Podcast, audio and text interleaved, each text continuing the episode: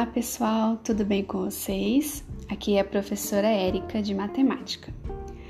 Antes de entrarmos no conteúdo dessa aula, vamos retomar o conteúdo da aula passada. Na última aula, vimos que Pitágoras foi um matemático muito importante, que ministrava, dentre outras, aulas de aritmética, geometria, astronomia, música e filosofia.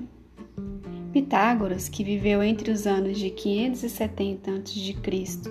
a 490 a.C., deixou grandes contribuições para a música, para a literatura e também para a matemática.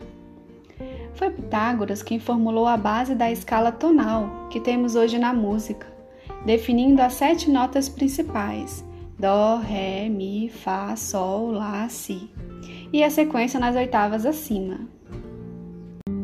Vamos, a partir de agora, ver uma das maiores contribuições de Pitágoras à matemática.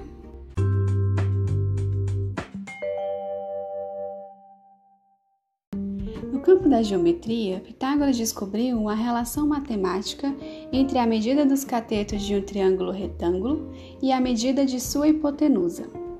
Para entender melhor essa relação, vou pedir que você feche os seus olhos se concentre e tente imaginar o que vou descrever a partir de agora.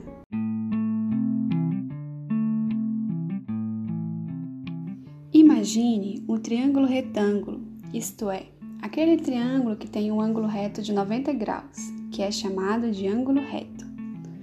Você vai perceber que o lado oposto a esse ângulo de 90 graus é o maior lado do triângulo, e a ele damos o nome de hipotenusa.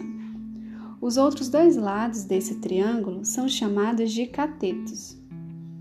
A relação que Pitágoras percebeu entre os catetos e a hipotenusa é a seguinte: quando eleva-se ao quadrado cada um dos catetos e em seguida se soma o resultado desses quadrados, encontra-se um valor igual ao valor do quadrado da hipotenusa. Para ficar mais fácil, tente imaginar três quadrados, sendo dois desses quadrados com lados iguais aos catetos do triângulo e o outro quadrado com lado igual à hipotenusa do triângulo. E teremos pelo teorema de Pitágoras que a área do quadrado maior é igual à soma das áreas dos dois quadrados menores.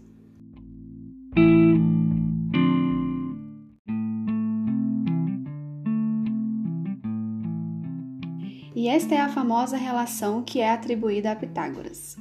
Vamos, a partir de agora, na nossa sala, aprofundar o teorema de Pitágoras. Até a próxima!